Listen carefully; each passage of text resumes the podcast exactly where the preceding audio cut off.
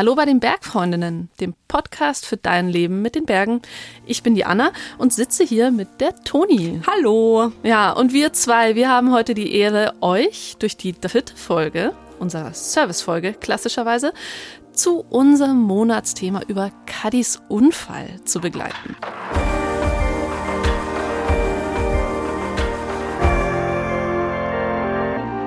Ganz genau. Und wenn ihr die letzten beiden Folgen nicht gehört habt, was wir natürlich nicht hoffen, ähm, wollen wir euch noch mal ganz kurz abholen. Cuddy hatte im Mai einen schweren Mountainbike-Unfall, bei dem sie sich den Kehlkopf gebrochen hat und sogar zehn Tage im Koma lag. Jetzt ist sie nach ganz, ganz, ganz vielen Wochen Pause, in der wir sie schmerzlich vermisst haben, endlich wieder zurück, auch bei uns Bergfreundinnen. Aber jetzt habe ich gleich wieder eine ganz kleine schlechte Nachricht, denn heute ist sie ausnahmsweise wieder nicht da, aber aus einem guten Grund, denn sie musste durch den Unfall auch einen lang geplanten Urlaub in Kanada absagen und den versucht sie gerade ein bisschen nachzuholen und sie hat uns extra vom Strand ein paar liebe Grüße zugeschickt. Hallo, liebe Anna und liebe Toni. Ich glaube, ihr könnt es leider nicht hören. Das Meer ist heute ultra ruhig, so ruhig wie eigentlich noch gar nicht die Tage. Vielleicht hört ihr ein bisschen den Pool gluckern. Ich bin nämlich auf Kreta mein kleiner Urlaub dieses Jahr nur eine Woche und trotzdem ein bisschen ein Ersatz für Kanada, weil es geht schließlich auch mit K los und es kommt auch ein A drin vor. ich bin schon sehr, sehr, sehr gespannt auf deine Folge, liebe Toni. Ich glaube, dass ich mich ja jetzt nach meinem Unfall mit diesen Themen tatsächlich ein bisschen auseinandergesetzt habe und sehr viel mehr Dinge weiß als vorher, aber tausendprozentig erfahre ich in deiner Folge noch was, was ich noch nicht weiß und wo ich selber noch nachbessern muss in meiner Vorbereitung für den Ernstfall. Viel Spaß euch in München im Studio. Tschüss. Ich glaube, noch kein Mensch hat auf der Welt eine so schöne Brücke zwischen Kanada und Kreta geschlagen. Nein, nein ich kann mich auch an niemanden erinnern. Es kann nur eine Kadi sein, die auch ein K und ein A im Namen hat. Stimmt. Ja, und die gute Kadi, die hat jetzt in ihrer Sprachnachricht eigentlich schon zwei wichtige Infos gedroppt. Erstens, dass diese Servicefolge von dir ist, Toni.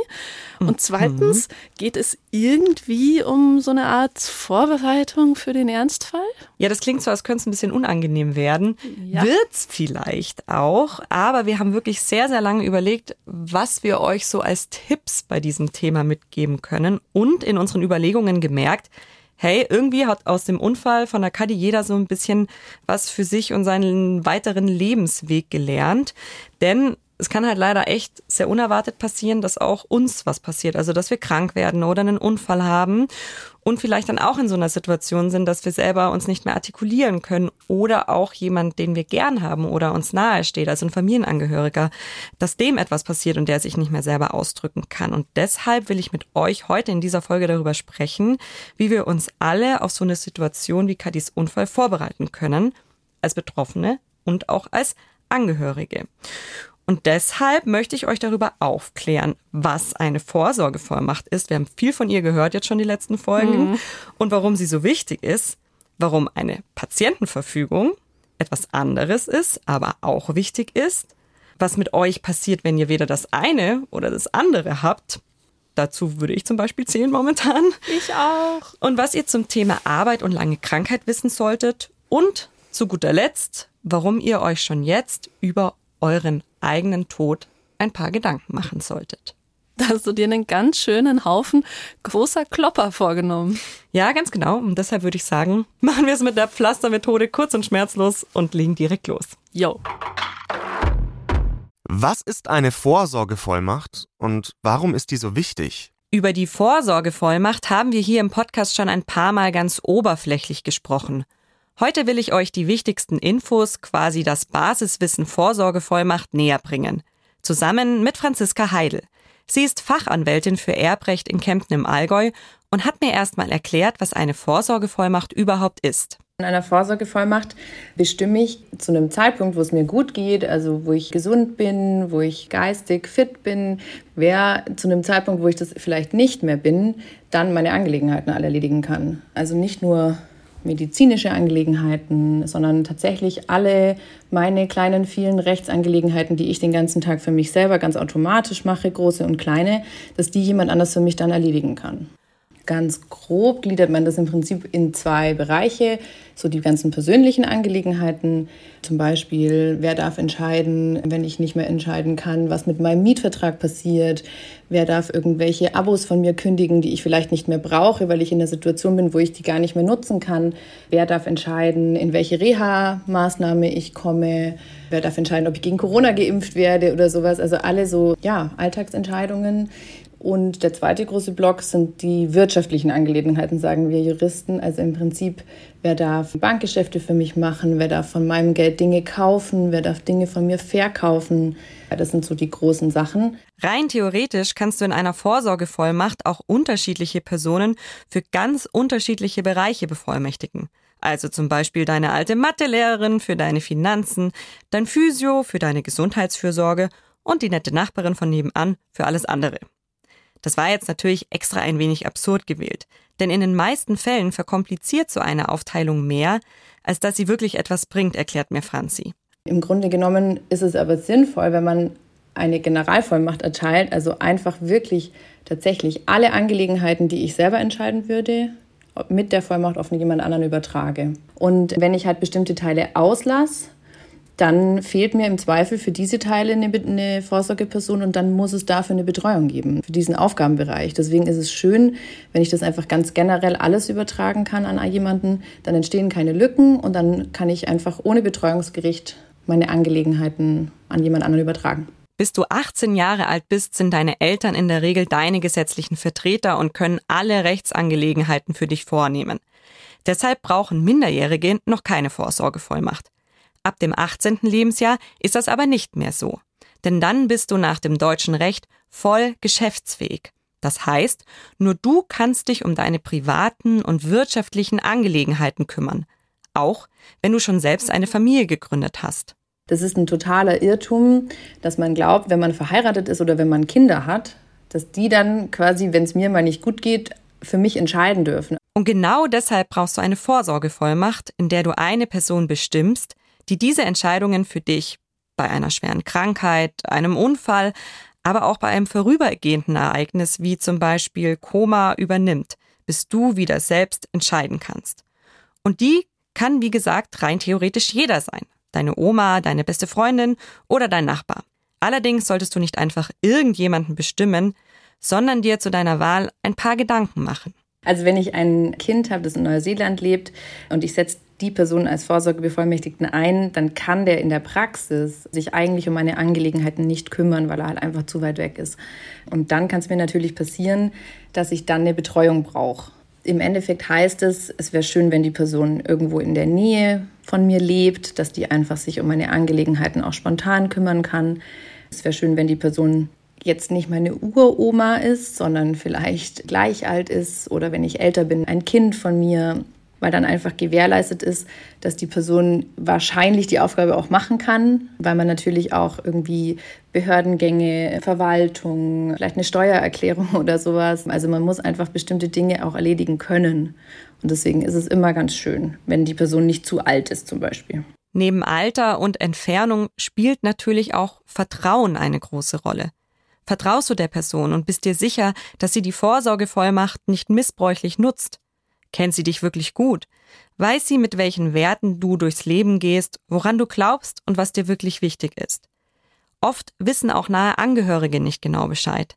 Deshalb solltest du auf jeden Fall mit der Person, die du für deine Vorsorgevollmacht ins Auge fasst, ein langes und offenes Gespräch führen.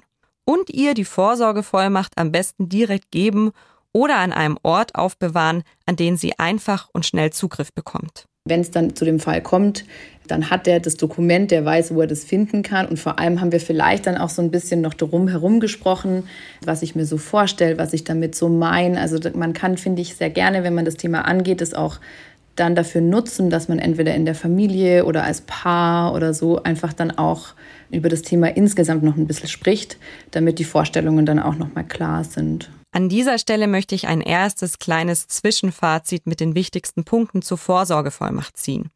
Erstens, in der Vorsorgevollmacht bestimmst du, wer für dich deine Angelegenheiten übernimmt, falls du durch Unfall oder Krankheit das nicht mehr selber kannst. Zweitens, du kannst ab dem 18. Lebensjahr eine Vorsorgevollmacht erstellen.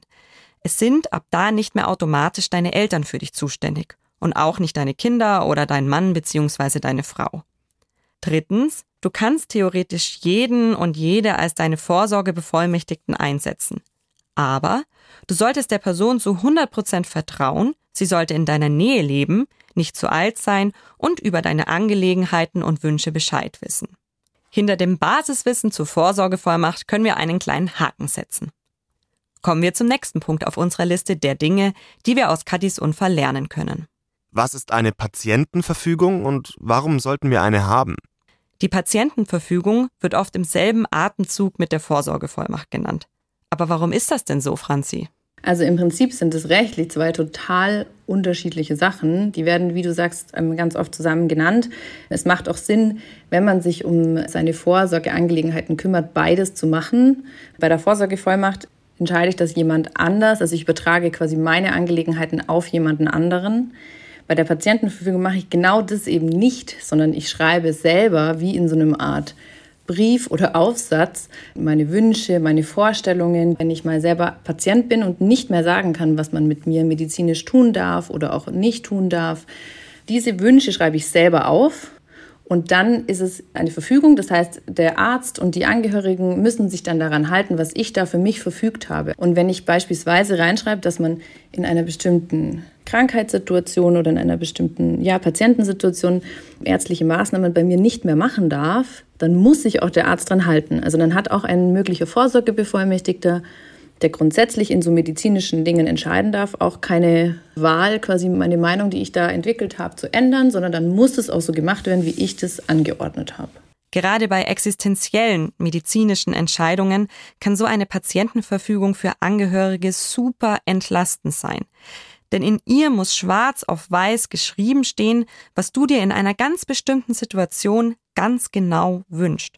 Ansonsten wäre die Patientenverfügung auch gar nicht wirksam. Es muss zum Beispiel sehr konkret sein, man muss sehr konkret aufschreiben, welche medizinischen Zustände man sich da jetzt vorstellt, für die man was regeln möchte ähm, und was dann eben genau gelten soll und was nicht. Also welche Maßnahmen oder welche Eingriffe oder Operationen dann noch gemacht werden dürfen oder eben nicht. Und da kann ich zwar in einer Patientenverfügung so bestimmte klassische Situationen reinschreiben, aber ich kann ja nicht in eine Glaskugel gucken und wissen, in welcher medizinischen Situation ich vielleicht später mal tatsächlich bin und vielleicht fehlt diese Situation dann in meiner Patientenverfügung. Und dann ist quasi gedacht, dass der Vorsorgebevollmächtigte dann quasi entscheiden darf, so als Plan B. Zusammengefasst heißt das in Punkten Patientenverfügung also Folgendes. Erstens, in der Patientenverfügung kannst du für ganz bestimmte Krankheitssituationen verbindlich festlegen, wie Ärztinnen und Ärzte mit dir verfahren dürfen. Zweitens, da die Patientenverfügung nur wirksam ist, wenn die verschiedenen Szenarien sehr genau beschrieben sind, ist es immer gut, wenn du zusätzlich eine Vorsorgevollmacht als Plan B hast. Der oder die Bevollmächtigte kann dann nämlich für dich entscheiden, wenn du in einer Situation bist, die die Patientenverfügung nicht abdeckt. Nehmen wir aber mal an, du hast diese Folge nicht gehört und auch dich sonst noch nicht mit dem Thema beschäftigt und hast einen Bergunfall. Was passiert mit mir, wenn ich weder eine Vorsorgevollmacht noch eine Patientenverfügung habe? Wenn niemand von den Angehörigen oder von den Freunden, in dem Fall Lebensgefährte, so eine Vorsorgevollmacht hat, dann verständigen die sofort das Betreuungsgericht, weil dann muss vom Gericht ein vorläufiger Betreuer eingesetzt werden, der dann mit dem Aufgabenbereich Gesundheitsfürsorge beauftragt wird. Die ist in dem Fall das Krankenhaus, das dich behandelt. Und der, der da spricht, ist mein Papa. Hallo, ich bin der Hans-Peter Schlosser, ich bin der Papa von der Toni und bin Richter am Amtsgericht Sonthofen und übe seit drei Jahren das Amt des Betreuungsrichters aus. Mein Papa ist also einer dieser Menschen, die sich um deine Betreuung kümmern, wenn du keine Vorsorgevollmacht hast und an dir Behandlungen, Eingriffe oder Operationen vorgenommen werden müssen, die nicht in erster Linie lebensnotwendige Erhaltungsmaßnahmen sind. Gemeinsam mit den Mitarbeiterinnen und Mitarbeitern der Betreuungsbehörde sucht er dann nach einer geeigneten Person, die die Betreuung für dich übernehmen kann. Und das sind oft gar keine Fremden. Der Gesetzgeber möchte natürlich in erster Linie den ehrenamtlichen Betreuer.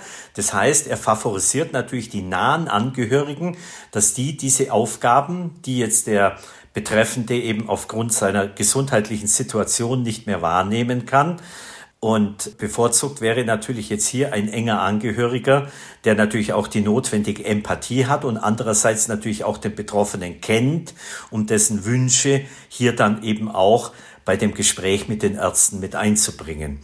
Erst wenn die Betreuungsbehörde keine Angehörigen oder Freundinnen bzw. Freunde finden kann, die die Betreuung kurzzeitig übernehmen können oder wollen, greift das Betreuungsgericht auf Berufsbetreuer zurück. Das sind natürlich professionell geschulte Menschen, in der Regel Sozialpädagogen oder aber auch Juristen, Rechtsanwälte, die das hauptamtlich machen.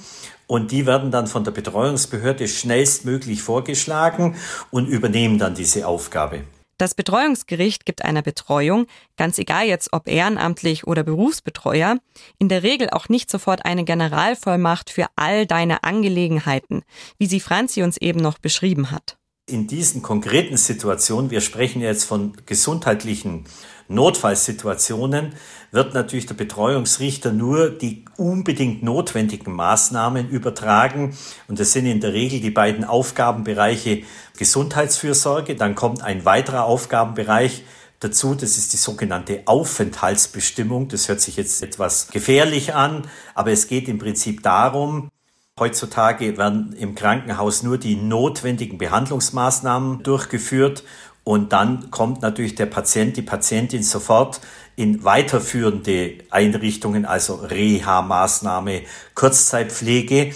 Und hier geht es ja um die Verlegung des Aufenthalts dieser Patientin, dieses Patienten und deswegen Aufenthaltsbestimmung. Der Betreuer braucht diesen Aufenthaltsbereich, die Betreuerin, um dann die Patientin die ja immer noch nicht geschäftsfähig und einwilligungsfähig ist, zum Beispiel in die Reha zu verlegen, etc. etc.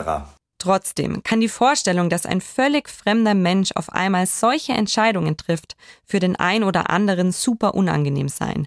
Deshalb ist es meinem Papa noch wichtig, dir und mir eine Sache mitzugeben.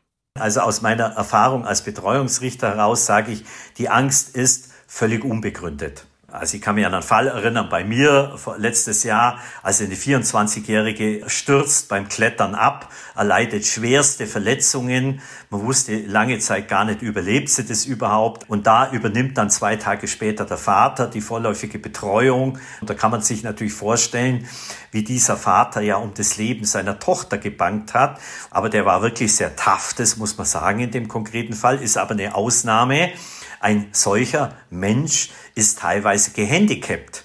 Und ein Berufsbetreuer, eine Berufsbetreuerin, die sind es gewöhnt. Die wickeln das in hohem Maße professionell ab und zum Beispiel kommen die zehnmal schneller an Reha-Plätze ran, an Kurzzeitpflegeplätze ran, weil das ihr täglicher Job ist. Also objektiv gesehen würde ich sagen, sind Berufsbetreuer sogar ein Vorteil, aber der Mensch steht im Mittelpunkt, auch im Betreuungsrecht. Und wir versuchen in weitestem Maße die Wünsche der Patientinnen und Patienten zu berücksichtigen und auch der Angehörigen. Und genau denen, also deinen Angehörigen, tust du mit einer Vorsorgevollmacht und Patientenverfügung einen riesigen Gefallen. Das hat mir auch nochmal die Sprachnachricht von Claudia bewusst gemacht, die selber Berufsbetreuerin ist und sich nach unserer letzten Folge bei uns mit einem wichtigen Hinweis gemeldet hat. Es wird ja erst im familiären Umfeld mal geguckt, ist denn jemand da, der jetzt die Betreuung als Ehrenamtliche übernehmen kann? Und das ist nicht das Problem. Nur was ich euch noch mitgeben möchte, wenn jetzt ein Betreuer bestellt wird, sei es jetzt der Papa, die Mama, der Partner, keine Ahnung, eine Freundin, dann ist automatisch das Amtsgericht mit im Boot. Also das heißt, bei einer Betreuung muss ich dem Amtsgericht Rechenschaft legen, ich muss Berichte schreiben, ich muss Anträge an das Amtsgericht stellen. Und wenn man das umgehen möchte, dann ist es einfach ganz, ganz wichtig, eine Vorsorgevollmacht zu machen, weil in diesem Fall greift einfach die Vorsorgevollmacht und das Amtsgericht ist draußen. Also das ist mir einfach nochmal ganz wichtig, das zu bedenken, dass es nicht schlimm ist, eine Betreuung zu haben, aber eine Vorsorgevollmacht ist einfach viel, viel einfacher, wenn das jemand aus dem Umfeld macht und ja, dann einfach entscheiden kann. Du ersparst deinen Angehörigen also mit Vorsorgevollmacht und Patientenverfügung nicht nur eine ganze Menge Kopfzerbrechen über deine Wünsche, sondern im Zweifel auch einen Haufen Papierkram. Denn es gibt ja noch viel mehr Dinge, um die sich deine Liebsten kümmern müssen, wenn du durch Unfall oder Krankheit plötzlich nicht mehr ansprechbar bist. Zum Beispiel auch um deine Krankmeldung bei deinem Arbeitgeber. Kommen wir zum nächsten Punkt. Was passiert eigentlich mit meinem Job und meinem Gehalt, wenn ich lange krank bin? Bei der Suche nach Antworten auf diese Frage bin ich direkt im Allgäu geblieben. Denn Karina Streipert ist Fachanwältin für Arbeitsrecht und arbeitet in der gleichen Kanzlei wie Franzi. Und sie hat mir erstmal erklärt, was mein Arbeitgeber wissen muss, wenn ich durch Unfall oder Krankheit länger nicht mehr arbeiten kann. Also der Arbeitgeber muss wissen, dass man krank ist und schätzungsweise, das ist ja meistens erstmal nur eine Prognose, wie lange man voraussichtlich krank ist. Wenn es natürlich ein, ein, schwerer Unfall ist oder wirklich eine, eine schwere Erkrankung, dann ist man auch verpflichtet mitzuteilen, dass es aktuell überhaupt nicht absehbar ist, wie lange es dauert, dass es dann aber auf jeden Fall auch ähm, bis zu mehreren Wochen die Krankheit dauern kann. Man ist aber explizit nicht verpflichtet mitzuteilen, was für eine Erkrankung man hat. Insgesamt kannst du für eine Krankheit oder Diagnose maximal sechs Wochen arbeitsunfähig sein. Das heißt, in dieser Zeit bekommst du von deinem Arbeitgeber in einem normalen Anstellungsverhältnis auch weiter deinen vollen Lohn. Bedeutet nicht, dass ich natürlich nicht länger als sechs Wochen am Stück krank sein kann. Man kann ja auch mal deutlich länger krank sein. Dann wechselt aber quasi derjenige, von dem man ähm, Zahlungen bekommt im Krankheitsfall. Ab diesem Punkt übernimmt nämlich deine Krankenkasse und zahlt dir das sogenannte Krankengeld. Das sind ungefähr 70 Prozent von seinem monatlichen Gehalt. Und das Krankengeld wiederum bekommt man dann bis zu 78 Wochen im Anschluss. Also das ist dann, das ähm, sind ungefähr anderthalb Jahre, ähm, die man dann so über Arbeitgeber und Krankenkasse abgesichert ist. Und wenn man, das gibt ja auch Fälle, wo man tatsächlich sogar noch länger krank ist, dann wechselt wieder der Versorgungsträger, je nachdem, in welchem Alter man ist und ob man vielleicht auch schon eine Erwerbsminderungsrente zum Beispiel beantragen kann, weil die gesundheitliche gesundheitlichen Schäden tatsächlich schon so stark sind, ähm, bekommt man dann entweder ein Arbeitslosengeld von der Agentur für Arbeit oder schon beispielsweise eine Erwerbsminderungsrente von der deutschen Rentenversicherung. Du musst dir in einem normalen Anstellungsverhältnis also erstmal keine Sorgen um deinen Job oder deinen Lohn machen. Deine Angehörigen müssen dich allerdings proaktiv krank melden und auch deine Arbeitsunfähigkeitsbescheinigungen unaufgefordert immer wieder bei deinem Arbeitgeber nachreichen. Du kannst sie dabei unterstützen, indem du sie zum Beispiel schon jetzt über die wichtigsten Nummern und Namen informierst und diese irgendwo zugänglich aufschreibst. Kommen wir zu unserer letzten Frage, die ich heute mit dir klären möchte. Wieso sollte ich mir jetzt schon Gedanken über meinen Tod machen? Ich habe ehrlicherweise auch keine Lust, mich mit diesem Worst-Case-Szenario zu beschäftigen. Aber, Achtung, Floskelalarm, der Tod gehört zu unserem Leben dazu. Und in diesem Leben bauen wir uns eine ganze Menge auf. Auch materielles. Was damit nach unserem Tod passiert, können wir in einem Testament festlegen. Aber Franzi, sag mal, ab wann macht ein Testament überhaupt Sinn? Wenn halt kein Haus da ist, keine großen Vermögenswerte, dann stellt sich schon die Frage, ist es wirklich notwendig, überhaupt was zu regeln? Was man halt wissen muss, ist, dass man immer Dinge hat. Man hat laufende Verträge, man hat vielleicht Schmuck, den man mal von der Oma geerbt hat. Also fast jeder Mensch hat irgendwelche Vermögenswerte und irgendwelche rechtlichen Angelegenheiten, die übergehen, wenn ich sterbe. Und auf irgendwen geht es immer über. Und deswegen ist es im Prinzip schon echt lohnenswert, auch wenn man wenig Vermögen hat, sich darüber Gedanken zu machen, was passiert. Wenn du das jetzt nicht tun willst, ist das aber auch nicht unbedingt so schlimm. Denn das deutsche Erbrecht regelt. Es gibt ja für uns alle im deutschen Erbrecht eine Regelung, was passiert, wenn man jetzt plötzlich tot umfällt. Also das heißt halt, im Gesetz steht einfach, wenn ich als verheiratete, kinderlose Person sterbe, aber ich habe noch eine lebende Mutter, dann ist die gesetzliche Erbfolge wie folgt. Und ganz egal, wie deine Familienkonstellation ist, ob Patchwork, alleinstehend oder oder oder, für alles gibt es eine rechtliche Regelung. Und deshalb ist auch Franzis Rat. Ich finde es den ersten Schritt immer schön, wenn ich mir mal meine Situation anschaue und guck, was würde denn jetzt passieren bei mir? Und ist es das, was ich mir für mich selber vorstelle? Ist es vielleicht auch gut für die Erben? Also habe ich beispielsweise vielleicht zwei Kinder, die jetzt fünf und sieben sind, die noch gar nicht geschäftsfähig sind, die mit einer Erbschaft noch gar nicht umgehen können. Also das ist super individuell für jeden. Und wenn das nicht passt, mache ich ein Testament. Und in diesem Testament kannst du zum Beispiel auch festlegen, dass nach deinem Tod ganz bestimmte Personen ganz bestimmte Gegenstände von dir bekommen. Das nennt man dann Vermächtnis. Die müssen auch gar nicht wertvoll sein. Das können alte Bilder, Erinnerungsstücke sein, völlig egal. Da kann ich anordnen, dass die an eine bestimmte Person gehen sollen. Und dann müssen halt die Erben, die entweder durchs Testament bestimmt sind oder die halt durch die gesetzliche Erbfolge meine Nachfolger werden, die müssen das dann an die Person rausgeben. Da bin ich total frei. Wenn du also deine liebsten Bergschuhe an deine beste Bergfreundin vermachen willst, kannst du das im Testament tun. Und dafür musst du auch nicht zum Notar. Das ist, glaube ich, der aller, allergrößte Irrtum im Erbrecht, der sich hartnäckig hält. Ich kann genauso gut ohne Notar und sogar auch ohne Anwalt Testament zu Hause machen. Der große Unterschied ist, dass ich, wenn ich es ohne Notar mache, dann muss ich es komplett mit der Hand schreiben. Also dann reicht es nicht, dass ich mir das mit dem PC vorschreibe und am Ende unterschreibe, sondern wenn ich es nicht beim Notar mache, dann muss ich es einfach wie so einen handschriftlichen Brief verfassen, damit dann auch nachgeprüft werden kann, dass man das auch selber geschrieben hat. Und weil wir alle die Geschichten kennen, in denen Testamente auf einmal verschwinden, hat Franzi einen guten Tipp für eine sichere Aufbewahrung.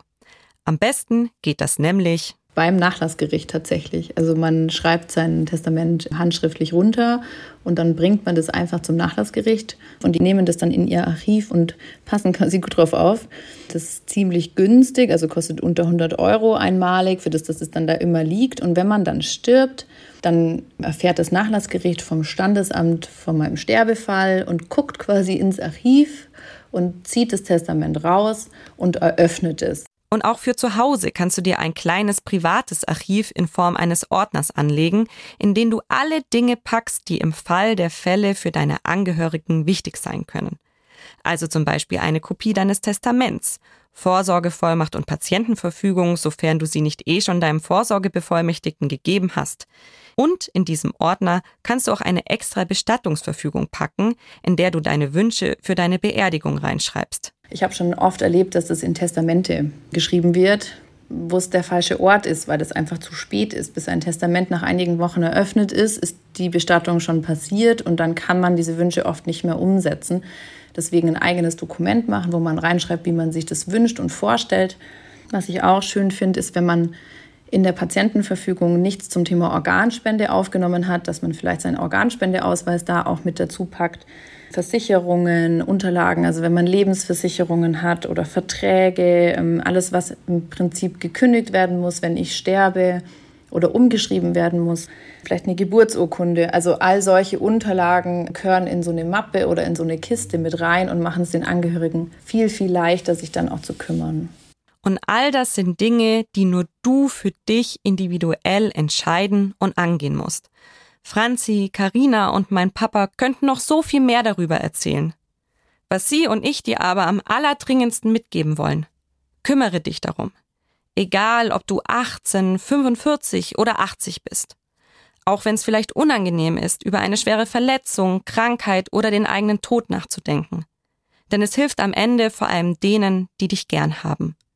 Und genau das ist vermutlich das größte Learning, das ich aus Kadis Unfall gelernt habe. Toni, vielen Dank. Also ehrlich, ich habe irgendwie gedacht, diese Folge wird im Speziellen für mich sehr unangenehm, weil ich solche Sachen ungerne in Angriff nehme. Ja, kann ich verstehen, ja. Aber ich bin jetzt trotzdem hier mit dem Gefühl rausgegangen, dass du mir die Angst eigentlich genommen hast. Also oh, das freut mich. Ich finde, es kommt wirklich handhabbar herüber. Mhm. Gleichzeitig aber ging bei mir natürlich so innerlich schon die Überlegung los, Wer käme jetzt dafür mhm. in Frage in meinem Leben? Vor mhm. allem, wenn man den Tipp befolgt, das nicht auf verschiedene Personen mhm. zu stückeln, was mir total einleuchtet, dann ist es ja einfach eine riesen mhm. Batzen Verantwortung. Mhm. Und dann als ersten Schritt muss man ja darüber sprechen. Und ja. das ist schon echt nochmal eine Hürde. Ja, total. Ich habe mich nämlich auch die ganze Zeit gefragt, was ist denn das für ein Moment? Also sagt oh. man dann so, wenn man jetzt mal annimmt, man nimmt seinen Partner oder seine Partnerin, hey Schatz, ich habe uns was gekocht, lass uns heute mal darüber sprechen, was passiert, wenn ich im Koma liegen würde. So. Also klar, das ist natürlich eine voll ja, unangenehme Situation und auch was, wo ich voll verstehen kann, wenn man gerade so einen mega anstrengenden Arbeitstag hat oder so abends jetzt nicht noch so Lust hat, sich damit zu beschäftigen. Aber mhm. es ist wichtig und zu dem Punkt, wenn man halt nur eine Person aussucht, die dann die Vorsorgevollmacht eben übernimmt oder die man Vorsorge bevollmächtigt, dann ist es ja auch meistens so, dass keine Ahnung, also bei mir ist naheliegend, ein Familienmitglied zu nehmen, ganz einfach. Und da denke ich mir dann so, ich will da dann einfach jemanden, der sich dafür dann auch verantwortlich fühlt, aber ich traue zum Beispiel meiner Familie zu, dass man dann auch im Familienbund über verschiedene Dinge diskutiert und mhm. spricht und da auch gemeinschaftlich, wenn ich jetzt selber nicht irgendwie bestimmte Wünsche und Bedürfnisse festgelegt und geäußert habe, sich da irgendwie halt auf eine Lösung einigt und dann halt der Vorsorgebevollmächtigte das für alle quasi umsetzt. Ja. Ne? Es ist halt super individuell und mir war es jetzt einfach nur wichtig, dass in dieser Folge rüberkommt, ey, das macht schon voll Sinn, dass es sowas gibt und dass auch ständig irgendjemand zu dir sagt, kümmere dich drum. Mhm. Und einfach man mit dem Gefühl rausgeht vielleicht, yo, ich sollte mich da echt drum kümmern. Und wenn ihr da jetzt aber noch mehr Infos wollt oder euch auch beraten lassen wollt, weil ihr zum Beispiel sagt, ja, nee, ich möchte wirklich meine Vorsorgevollmacht aufteilen zwischen verschiedenen Menschen, dann würde ich euch echt empfehlen, einfach zu Menschen zu gehen, die sich damit auskennen. Also zum Beispiel Menschen wie Karina und Franzi, also Rechtsanwältinnen oder Rechtsanwälte, die sich einfach mhm. auf dieses Fachthema spezialisiert haben. Aber es gibt auch ganz viele Verbände und Vereine, also zum Beispiel die Caritas, die Verbraucherzentrale und so weiter und so fort, die ganz spezielle Beratungen zu diesen Themen anbieten. Und da packen wir euch ganz gerne noch ein paar Links in die Show Notes, wo ihr euch noch weiter einlesen könnt oder einen guten Ansprechpartner oder eine gute Ansprechpartnerin findet. Vielleicht treffen wir uns dann zufällig mal in einer offenen Sprechstunde. Kann gut sein. Ja. Apropos Zukunft. Nächste Woche kommt dann schon die letzte Folge zu unserem Thema Kadis Unfall. Und da wird Kadi eine Frau treffen, die aufmerksamen HörerInnen schon eine alte Bekannte ist. Mhm. Es geht dabei nämlich um die Skibergsteigerin Gela Ahlmann, die selbst einen sehr schweren Absturz am Berg überlebt hat. Und sie war diesbezüglich schon mal Interviewgästin bei uns im Podcast. Und Kadi spricht mit ihr über ein Thema, das die beiden irgendwie verbindet. Und zwar ist es das Thema Resilienz. Also die Frage ist so ein bisschen Resilienz, also so die Widerständigkeit mhm. gegenüber den Wogen des Lebens, also die Fähigkeit, sich nicht sofort aus der Bahn werfen zu lassen. Wird die einem von Geburt an mitgegeben oder kann man die vielleicht auch lernen? Und so die Grundsatzfrage, wieso eigentlich stecken wir Menschen Schicksalsschläge so unterschiedlich gut weg? Mhm. Die ich, Wogen des Lebens, das hast du schön gesagt. Danke. Ich bin echt schon sehr gespannt auf das Thema. Und wenn ihr in der Zwischenzeit jetzt noch ein bisschen mehr bewegende Podcasts hören wollt, dann wollen wir euch einen Podcast von einem lieben Kollegen vom SWR empfehlen. Das ist der Max. Und der Max hatte eine auch sehr krasse Krankenhauserfahrung. Der hat nämlich im April 2021 Leukämie diagnostiziert bekommen und war dann fast durchgehend ein Jahr lang im Krankenhaus. Und seine Geschichte vom Tag der Diagnose bis heute erzählt er im Podcast Land of Infusion. Den findet ihr überall, wo es Podcast gibt. Ich habe schon mal reingehört, war sehr bewegt und kann da auch noch eine persönliche Empfehlung deswegen hinterher schieben. Okay. Wir freuen uns, wenn ihr dann auch nächste Woche wieder bei uns, bei den Bergfreundinnen reinhört und auch, wenn ihr mal auf Instagram bei uns vorbeischaut, weil da droppen wir nämlich ganz bald unser nächstes großes Monatsthema. Und jetzt Jetzt schicken wir einfach nur liebe Grüße zu Kadi in den Urlaub an den Strand. Ja, gönn dir. Und euch allen auch liebe Grüße und ciao, ciao. Tschüss.